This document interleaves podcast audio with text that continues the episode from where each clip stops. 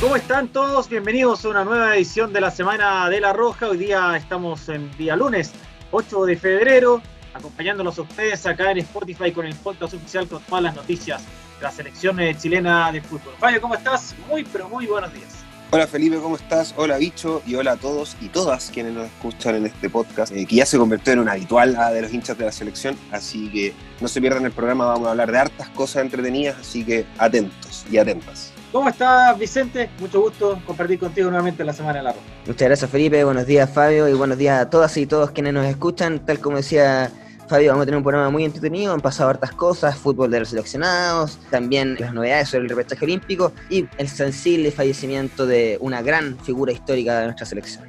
Exacto, porque vamos a comenzar, eh, eh, comenzar compartiendo un poco impresiones, eh, lamentando por supuesto lo que es el sensible fallecimiento de uno de los mejores arqueros de la historia de la selección chilena. Hablamos del gato de Mario Ben, que falleció ayer en Concepción con problemas de salud que lamentablemente no se pudieron revertir fue una noticia muy mala para comenzar el día domingo, la partida de este destacado arquero que jugó en grandes equipos del país, que fue mundialista en 1982 y que dejó una huella importante, fue ídolo de muchos, especial de personas de, nuestra generación, ¿no es cierto? Los nacidos en los 70, los 80, recuerdan muy bien la figura de Mario Pérez.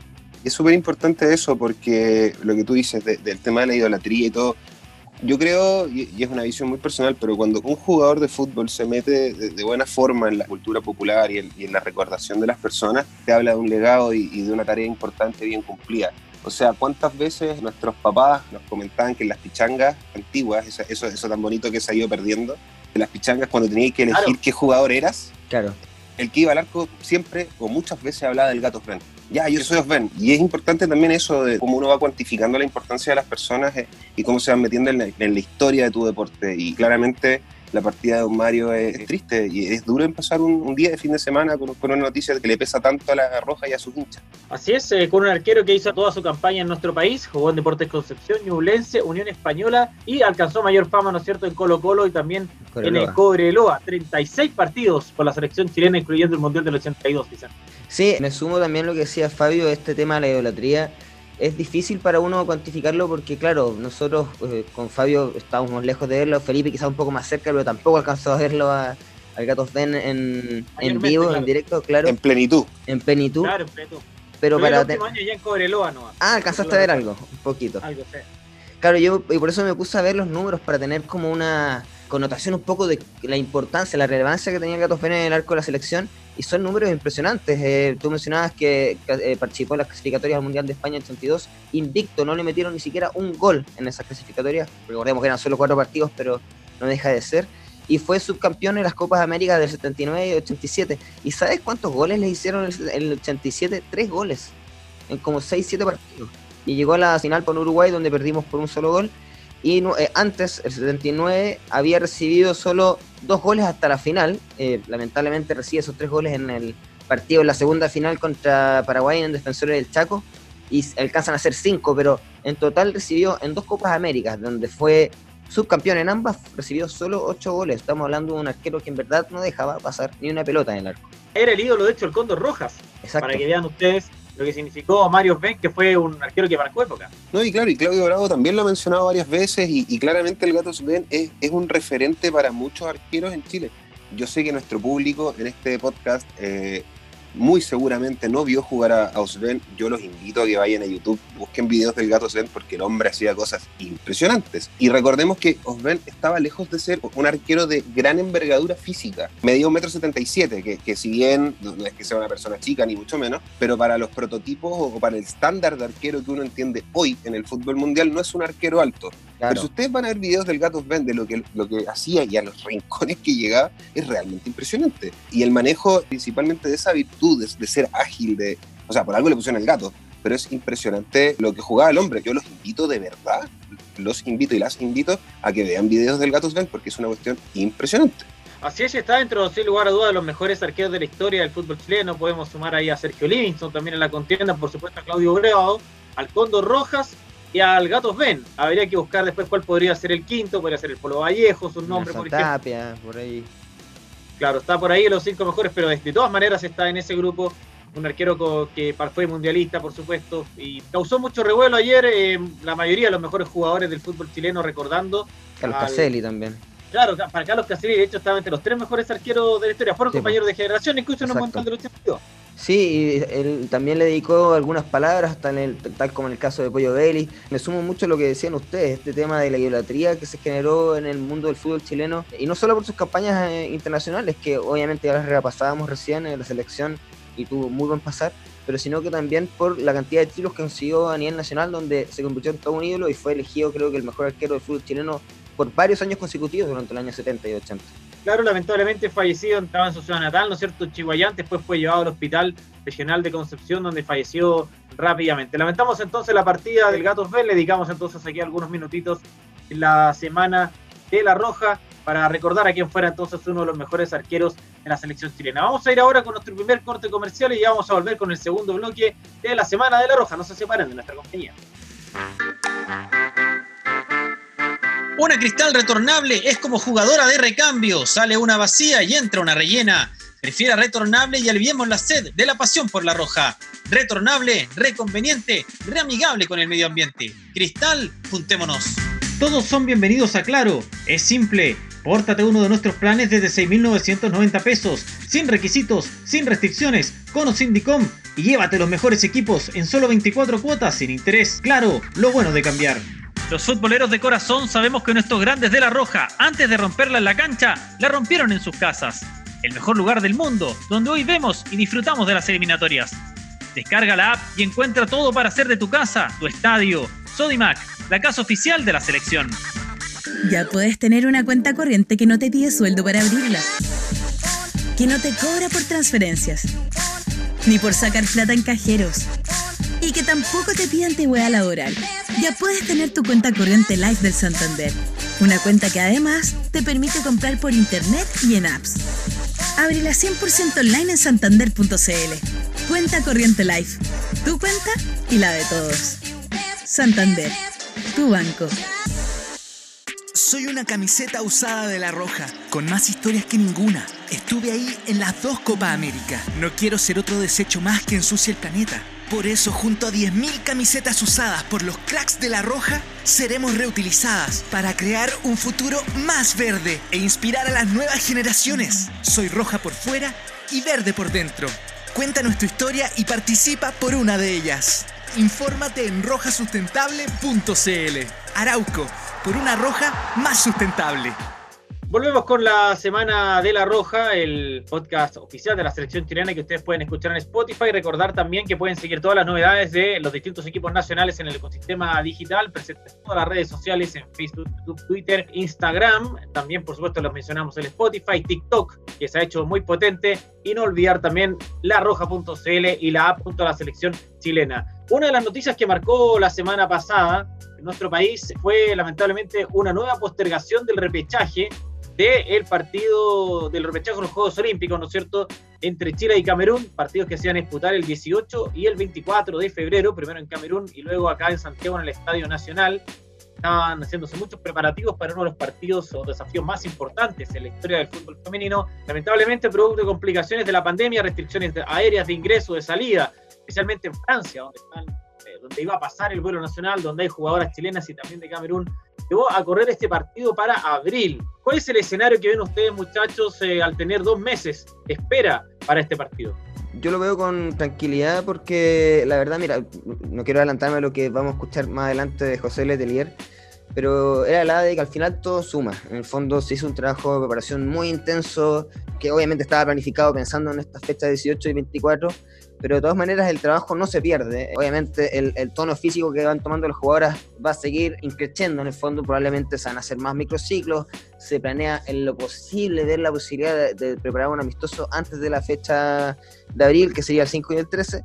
Y además, junto con eso, hay torneos internacionales interesantes. Está la Copa Libertadores, por ejemplo, que, ya sabemos hace poco clasificó la Universidad de Chile y donde hay muchas nominadas y, donde también se le podría sumar mucha experiencia a las jugadoras nacionales en, un contexto de eh, roce internacional, por lo cual yo creo que si bien, claro, es lamentable porque la planificación estaba pensada y hecha para estos días de febrero, de todas maneras va a haber tiempo para prepararse aún más. Bueno, Camerún obviamente también, pero los jugadores nacionales van a tener tiempo para seguir preparándose, para seguir afiatándose, para seguir encontrando un punto físico aún mejor.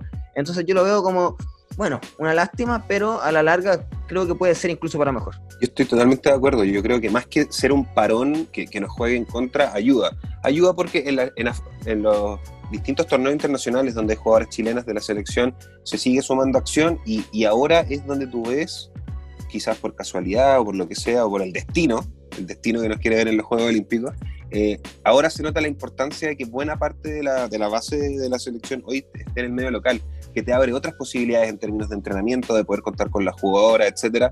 A la larga, en el fondo, no es que se corte o, o, o te frustren algo que tú venías haciendo, sino que también se te abre la posibilidad de poder seguir sumando horas de entrenamiento, seguir sumando trabajo táctico. Eh, en esta etapa es precisamente importante esto pensando en ver cómo van respondiendo a la dinámica de la selección las jugadoras nuevas, las más jóvenes que se han ido incorporando a las nóminas de José Letelier. Entonces me parece que hay una que hay un escenario que más allá de lo ingrato, porque todos queremos que ese partido se, esos dos partidos se jueguen luego, porque lo único que queremos es ver a la Roja Femenina en los Juegos Olímpicos, haciendo historia una vez más, pero sí hay que verlo desde el lado positivo y estoy totalmente de acuerdo con el dicho, creo que también abre una posibilidad de seguir puliendo detalles, de seguir trabajando mejor, eh, tampoco quiero spoilear un poco lo que, lo que van a comentar en las entrevistas más adelante nuestros entrevistados, pero, pero también te abre la posibilidad de, de, contar con plantel a tope, con jugadoras que son realmente fundamentales para la selección.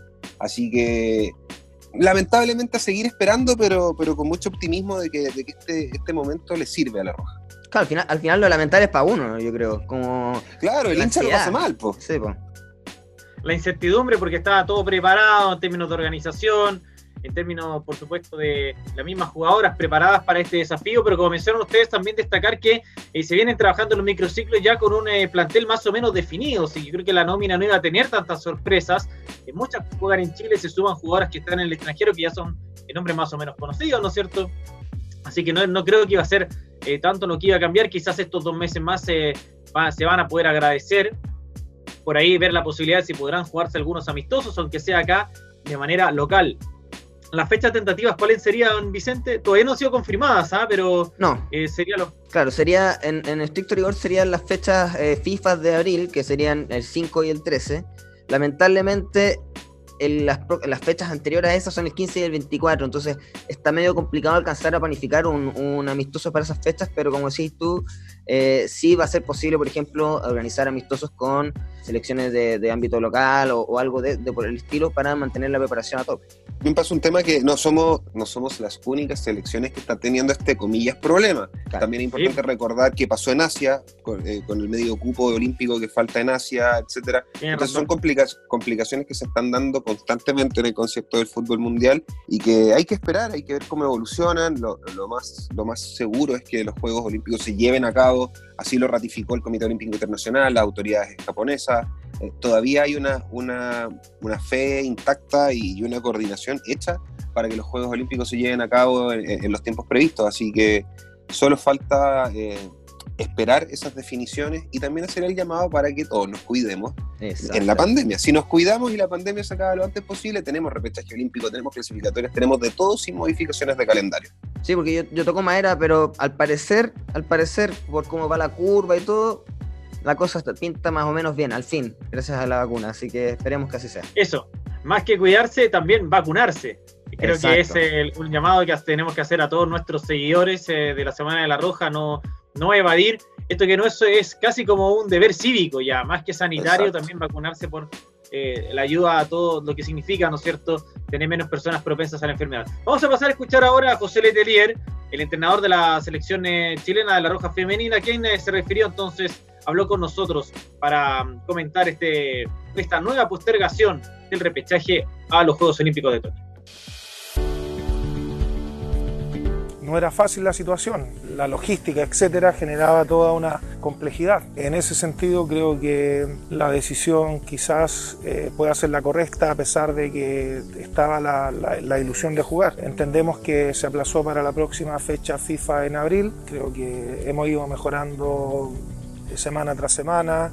Eh, las jugadoras siempre llegan mejor cada día, se van también a sus clubes, creo que también con una buena preparación. Eh, así es que eso es importante. Yo creo que eh, la selección de fútbol femenino cada día logra mejorar en todos sus componentes deportivos, así que para eso es importante y obviamente que esto depende absolutamente del compromiso que han tenido las jugadoras y de su evolución eh, como deportista. Bueno, estaban las palabras de José Letelier, eh, destacar el trabajo que se viene realizando, insistimos, eh, con un grupo de jugadoras que ya se ha ido consolidando, se han ido sumando nombres nuevos también, y, no queda otra que esperar nada más, pues faltan dos meses, pasarán rápido, y tener la posibilidad de, esperemos, conseguir un importante logro para la selección chilena, como sería por primera vez para el fútbol femenino en los Juegos Olímpicos. Sí, un poco lo que decía el profe también de poster, o sea, lamentablemente esta, esta postergación va, va a obligar un poco a la federación a reorganizarse, a replantearse, a, replanificar todo su, su, su planificación, valga la redundancia, de cara a este repechaje olímpico. Pero en el fondo ese es el gran desafío. Yo creo que las ganas de las jugadoras, las ganas de la hinchada también de conseguir un hito histórico como este están intactas. Y yo creo que hay que quedarse con eso en el fondo. Y además tenemos un equipo tremendamente calificado, jugadoras de un nivel, insisto, el que no haya visto el partido que hace Chile con Zambia, más allá del resultado, más allá de errores puntuales, la invitación es a analizar el juego. Y si tú te das cuenta, jugar con rivales de, esa envergadura física, de ese tipo de, fútbol más directo, mucho más rápido, etcétera, eh, ver a Chile planteándose partidos de buena manera, controlando acciones, etcétera, eh, es súper gratificante. Yo insisto, eh, el jugar bien, jugar mal es súper relativo, pero creo que lo fundamental es jugar a lo que te propones. Y eso es algo que la selección femenina de Chile logra de muy buena forma. Vamos a escuchar ahora las palabras de Natalia Campos, una de las arqueras de la selección chilena, también refiriéndose a esta nueva postergación del partido entre Chile y Camerún. Escuchemos a Natalia. Bueno, en un principio un poco de pena porque venimos, venimos, trabajando muy bien, la planificación ha sido muy buena de parte del cuerpo técnico. Han sido cinco semanas súper duras de trabajo y nos sentíamos todas muy preparadas, muy listas para esto. Como dije hace un tiempo, la cuarentena y todo este parón súper largo nos afectó un poco en el ritmo. Y creo que fue súper importante estas cinco semanas de trabajo en recuperar ese ritmo. Y ahora tenemos un poco más de tiempo para volver a plasmarlo cada una en sus clubes, eh, la selección va a seguir haciendo un seguimiento de la mayoría, de todas las jugadoras, recuperar algunas que estaban un poco lesionadas, entonces no es tan malo, las cosas no son tan malas, seguimos con más tiempo de preparación y tenemos súper claro que es importante mantener la cabeza en el trabajo, en el foco y nada, seguir trabajando todas juntas para sacar esto adelante. Bueno, ahí estaban las palabras de Natalia Campos, arquera de la selección chilena, representando un poco el sentir del plantel de cara a lo que va a ser esta postergación del partido entre Chile y Camerún. El contexto de la pandemia, la verdad, tiene bien complicado todo, no es fácil, no ha sido fácil llevar adelante eventos deportivos. Lamentablemente acá se produce una situación compleja porque juega un partido equipos de Chile con África, pero tienen que pasar por Europa, es tricontinental el asunto. No es tan sencillo, ¿no es cierto? Así que Esperemos que en abril sí sea la fecha, por lo menos creo que en Chile van a estar dadas las condiciones, esperemos que a nivel mundial también. Es un desafío muy importante por el que se ha esperado mucho y tener la posibilidad de ganarse ese cupo en cancha es algo irrepetible para el fútbol. Sí, yo tengo fe, insisto, yo he sido súper mufa en estos últimos programas porque yo cada vez que he podido he dicho que he dicho que la selección femenina va a clasificar a los Juegos Olímpicos, pero lo sigo diciendo con el cambio de fecha, con, con, todo lo que pase entre medio. Eh, me sumo a lo que decía Fabio en un momento yo confío plenamente en, la calidad del, equipo, en la calidad del, staff también, del cuerpo técnico de la selección, y confío en que más allá de lo que pase, y esperando que ojalá la pandemia nos deje llevar a cabo este partido en abril, la selección sí va a clasificar a los Juegos Y además pasa algo importante con el equipo, que es que eh, ya han podido sumar más acción. Es distinto al, contexto del año pasado, donde hubo seis meses de, sin fútbol, donde había jugadoras que no podían entrenar en sus clubes por, por, el producto de la pandemia, etcétera. Creo que hoy, más, más allá de lo grave que continúa siendo la situación de la pandemia, hay un poco más de estructura para poder trabajar. La pega que está haciendo el cuerpo técnico de José Letelier en ese sentido es fantástica. O sea, se han sumado muchísimas horas de entrenamiento, muchísimos microciclos. Se ha trabajado en el Estadio Nacional, que te permite también ir empapándote un poco de, esa mística que tiene el Nacional. Eh, entonces, me parece que, más allá del contexto, igual hay cosas positivas que hay que tomar y, esas cosas positivas, cuando uno sabe que tiene un equipo calificado, eh, toman un valor distinto. Por supuesto, por eso estos mesecitos que vamos a tener extra por ahí nos pueden ayudar, nos pueden colaborar para que la selección chilena entonces pueda eventualmente conseguir este cupo tan importante a los Juegos Olímpicos de Tokio, donde ha estado presente el fútbol chileno masculino, no así el femenino.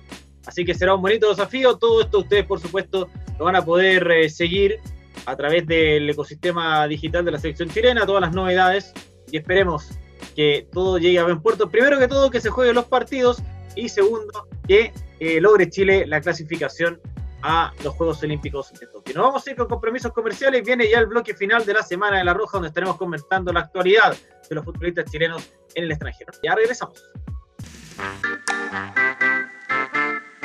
Una cristal retornable es como jugadora de recambio. Sale una vacía y entra una rellena. Prefiera retornable y aliviemos la sed de la pasión por la roja. Retornable, reconveniente, reamigable con el medio ambiente. Cristal, juntémonos.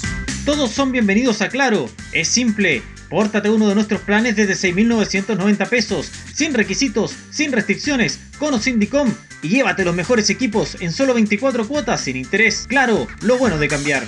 Los futboleros de corazón sabemos que nuestros grandes de la Roja, antes de romperla en la cancha, la rompieron en sus casas. El mejor lugar del mundo, donde hoy vemos y disfrutamos de las eliminatorias. Descarga la app y encuentra todo para hacer de tu casa, tu estadio. Sodimac, la casa oficial de la selección. Ya puedes tener una cuenta corriente que no te pide sueldo para abrirla. Que no te cobra por transferencias. Ni por sacar plata en cajeros. Y que tampoco te pide antigüedad laboral ya puedes tener tu cuenta corriente Live del Santander. Una cuenta que además te permite comprar por internet y en apps. Ábrela 100% online en santander.cl. Cuenta corriente Live. Tu cuenta y la de todos. Santander. Tu banco.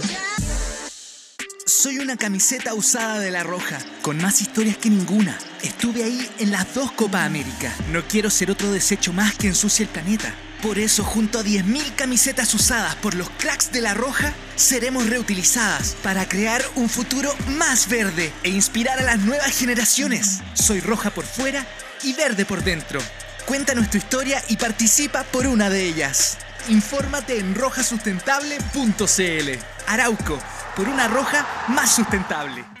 Volvemos con el bloque final de la Semana de la Roja. Recuerden seguir todas las novedades de la selección chilena en nuestro ecosistema digital. Estamos presentes en Facebook, en Twitter, en YouTube, en Instagram, y por supuesto en Spotify, donde nos, siguen ahora, en TikTok y también en larroja.cl y en la app oficial de La Roja. Vicente, Fabio, ya se están reactivando la mayoría de las ligas del mundo. Prácticamente no hay liga que no esté con actividad. Un fin de semana que fue cargadísimo de actividad. Quizás no tuvimos muchos goles chilenos, sí eh, jugadores que ya se están consolidando como titulares en sus distintos equipos, son que no vivían hace algunos meses atrás. Así es porque eh, tenemos jugadores como Guillermo Paripán, que se había complicado en su momento, Francisco Serralta, que también no estaba muy fijo en el Watford y que ahora son centrales titulares e indiscutidos en sus equipos, lo cual es una tremenda noticia de cara a los partidos eliminatorios. Eh, si bien ya se había armado una saga más o menos sólida con la selección nacional, el contar con jugadores que vengan sumando experiencia de manera continua, porque recordemos que cuando Francisco Serralta jugó sus partidos ante Uruguay eh, y Colombia, ni siquiera era titular en el Watford, y a nosotros, a todos nos sorprendía, y de hecho lo conversábamos fuera de, grabación, nos sorprendía que eh, Serralta no, no fuera titular en, un equipo de la Champions con el nivel que estaba mostrando la selección, y bueno, las cosas se dieron como tenían que darse y ahora es inamovible, incluso por sobre William Trust Cambi, creo que era, ¿no? El que era Trust de Kong, William Trust de Kong, quien era el, central número uno del, del, Watford. Qué bueno que es este programa. Y, tan visionarios que somos, sí. ¿Cuántas veces lo dijimos? Ojo, ojo que el nivel de Sierra Alta da para mucho más. Ojo que es un jugador que está entrando en una etapa de madurez personal, futbolística grande ojo con Maripán, esta no es la mejor, el partido con Venezuela me refiero, esta no es la mejor versión de Maripán y sabemos todo lo que puede ofrecer. Eh, quizás no le achuntamos tanto con su faceta goleadora, que es una cuestión realmente impresionante, pero nosotros hemos hablado muchas veces de las virtudes, principalmente del Panche Guillermo, eh, de, cómo pueden traspasar las cosas buenas que han hecho en la selección a sus clubes y, era cosa de tiempo y está pasando con varios jugadores más porque sabemos la calidad que tienen varios jugadores chilenos y, y no hablando de los consolidados, sino que hablando de estas nuevas caras me refiero al, último año y medio plazo, por ejemplo, de que van apareciendo en la selección y cuánto pueden ofrecer en ligas competitivas, porque tampoco estamos hablando de ligas de segundo orden ni nada por el estilo. Estamos hablando de, competencia real, de niveles reales, con jugadores de todo el mundo. Entonces, eh, insisto, un yumbito para nosotros, un aplauso para este programa. Así es. Eh, de hecho, destacar que el caso de Guillermo Maripán, el Mónaco está peleando el campeonato de la Ligue 1 de Francia, hasta solo seis puntos del líder, que no es el Paris Saint Germain, sino que es el Lille. Y está pagando caro por ahí, claro, está pagando por ahí caro tres, cuatro partidos donde el equipo tuvo un pequeño bajón, precisamente partidos donde Maripán no era titular, que viene ya de una de muy buen momento, ganando la mayoría de sus últimos partidos, está solo seis puntos. Por último, si no es campeón, eh, ver la posibilidad de que logren llegar a la, a la Champions League, lo cual sería muy un salto bastante importante en la carrera de Guillermo Maripán que aparentemente creo que tomó la decisión correcta de quedarse en este equipo. Recuerden que en algún momento se habló de la opción que saliera y se terminó quedando en Chile, para quien a mí me parece en este momento, a juicio personal, el eh, mejor central chileno del momento. No, sí, fue un partido muy reñido, le ganó 4 a 3 al el AS Mónaco al Nims Olympique, me disculpan el francés. Así que es, sumamente positivo, lo que también se suma a las presencias asegurada ya de Enzo Rocco, quien también jugó todo el partido en la victoria como visita ante el Istanbul Basaksehir, donde, ojo, debutó, o sea, volvió también a jugar eh, Junior Fernández, en quien ingresó a los 60 minutos. Está jugando ya, Exacto. creo que es el cuarto partido que juega en el Istanbul Basaksehir, si es que está bien dicho le vamos a preguntar a Onur cómo se dice. Istanbul Basaksehir, el, el campeón. Antes de serie turca y todavía no aprendemos nada, muchachos. Exactamente. El campeón defensor, que lamentablemente está teniendo una, mala temporada, está en los puestos de medianía de tabla hacia abajo, pero de todas maneras es, un tremendo paso también para Junior, que en el fútbol turco, como decíamos en unos programas, siempre encuentra su, punto. Otros jugadores que tuvieron buenas noticias, bueno, en la semana el partidazo que jugaron tanto Víctor Dávila como Jan Meneses en el León, quienes le dieron el triunfo básicamente a su equipo ante el Atlético San Luis, donde juega Luis Felipe Gallegos, con tres goles, dos de Dávila y uno de Jan Meneses en un eh, este goleador de, de Jan Meneses que, eh, perdón, de Víctor Dávila que da para ilusionarse con lo que pueden hacer en el León, un equipo que tiene pasta para incluso ser campeón nuevamente en, México. Y Dávila que es un jugador súper joven, que, que, tiene solo 23 años, entonces es un jugador que, que ya rinde bien a niveles internacionales. Eh, me parece que este fin de semana quedó demostrado que ese, ese estigma de oye, pero es que el fútbol mexicano quizás no es tan bueno. Eh, señoras y señores, les recuerdo que el campeón de la CONCACAF, un equipo mexicano, acaba de eliminar al campeón de la Copa Libertadores del Mundial de Clubes. O sea, estamos hablando ya que esas distancias quizás no existen tanto y que esa forma de digámoslo en, un buen chilenismo, mirar a huevo al fútbol mexicano me parece que ya no corre. Entonces, que haya jugadores chilenos destacando en, esa liga, una liga cada vez más internacional, donde eh, hoy el goleador del Mundial de Clubes juega en un equipo mexicano y es francés, André Pierre Gignac. Entonces, estamos hablando que el fútbol mexicano ha, cambiado muchísimo en la última década. Eh, siempre ha sido competitivo, pero hoy me parece que ha llegado a niveles de competitividad importantes y ver lo que están haciendo eh, Menezes y Dávila en en el León, que es un equipo que además juega muy bien, que es un equipo sumamente atractivo, eh, es muy, muy positivo y me parece que eso le trae cosas buenas a la selección. Y los invito a ver el gol de Meneses, que es una maravilla. Otras noticias de jugadores en, eh, precisamente en el fútbol mexicano. Ignacio Geraldino jugó hasta los 60 minutos en, el empate entre Atlas y Santos Laguna. Eh, Sebastián Vegas, otro, otro central que está sumamente bien calificado en, en México eh, fue titular todo el partido en la victoria del Monterrey sobre el Pumas por la cuenta mínima. Claudio Baeza jugó hasta los 83, Nicolás Díaz y Lorenzo Reyes jugaron todo el partido en el partido entre el Toluca y el Mazatlán, en el duelo de chilenos. Así que al menos, aparte de ser un, fútbol sumamente competitivo, como decía Fabio, en el fútbol también hay bastante presencia nacional, así que se agradece obviamente.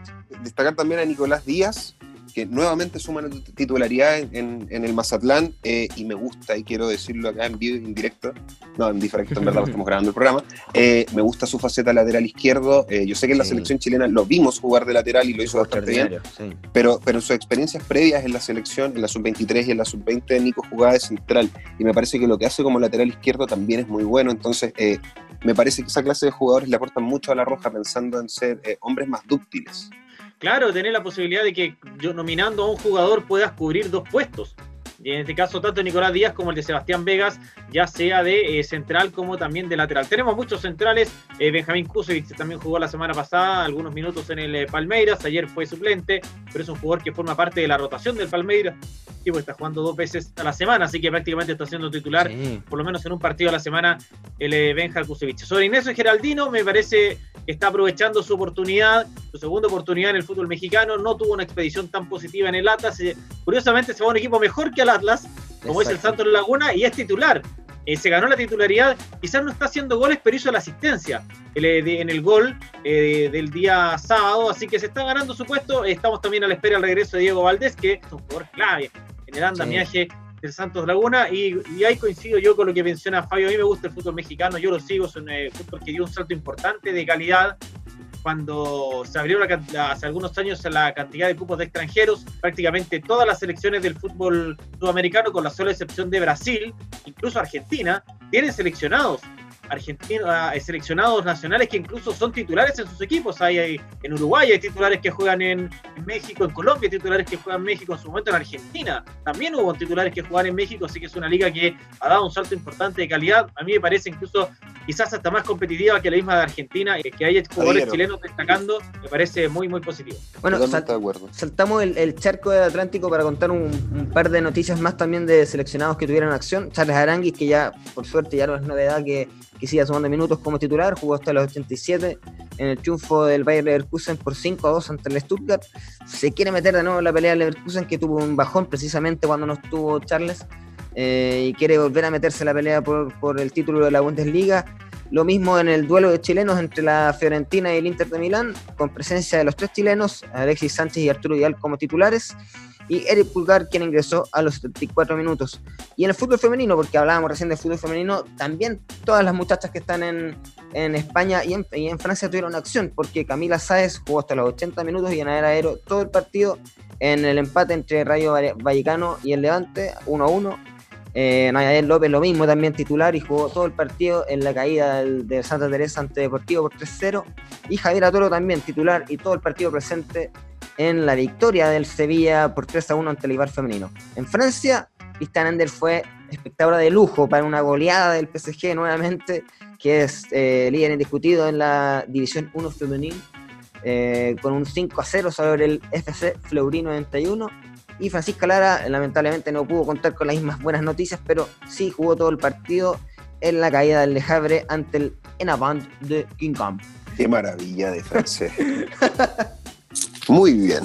Oye, eh, solo comentar del partido del, del, del PSG femenino. Eh, el Fleury aguantó lo que pudo, porque el primer gol, el primer gol sale a los 24 minutos y, lo que se alcanzó a ver, y lo, lo, que yo personalmente alcancé a ver un poco el partido fue una avalancha todo el partido y, claramente la Tiane, eh, los momentos en, que fue requerida lo hace bien y, y es heavy, más allá del resultado, porque claramente en un partido que gana 5 a 0 quizás no fuiste tan requerida como arquera, pero es impresionante la seguridad que ella entrega y, la fluidez que y eso es una faceta de su juego que ella ha podido desarrollar de buena forma con los años, que ella también aporta a una manera de jugar diferente, de jugar más con los, con los pies, de, poder también mantener el, balón en circulación, darle fluidez al equipo. El PSG femenino es un equipo súper intenso, entonces... Eh, el portero libre, como se le dice.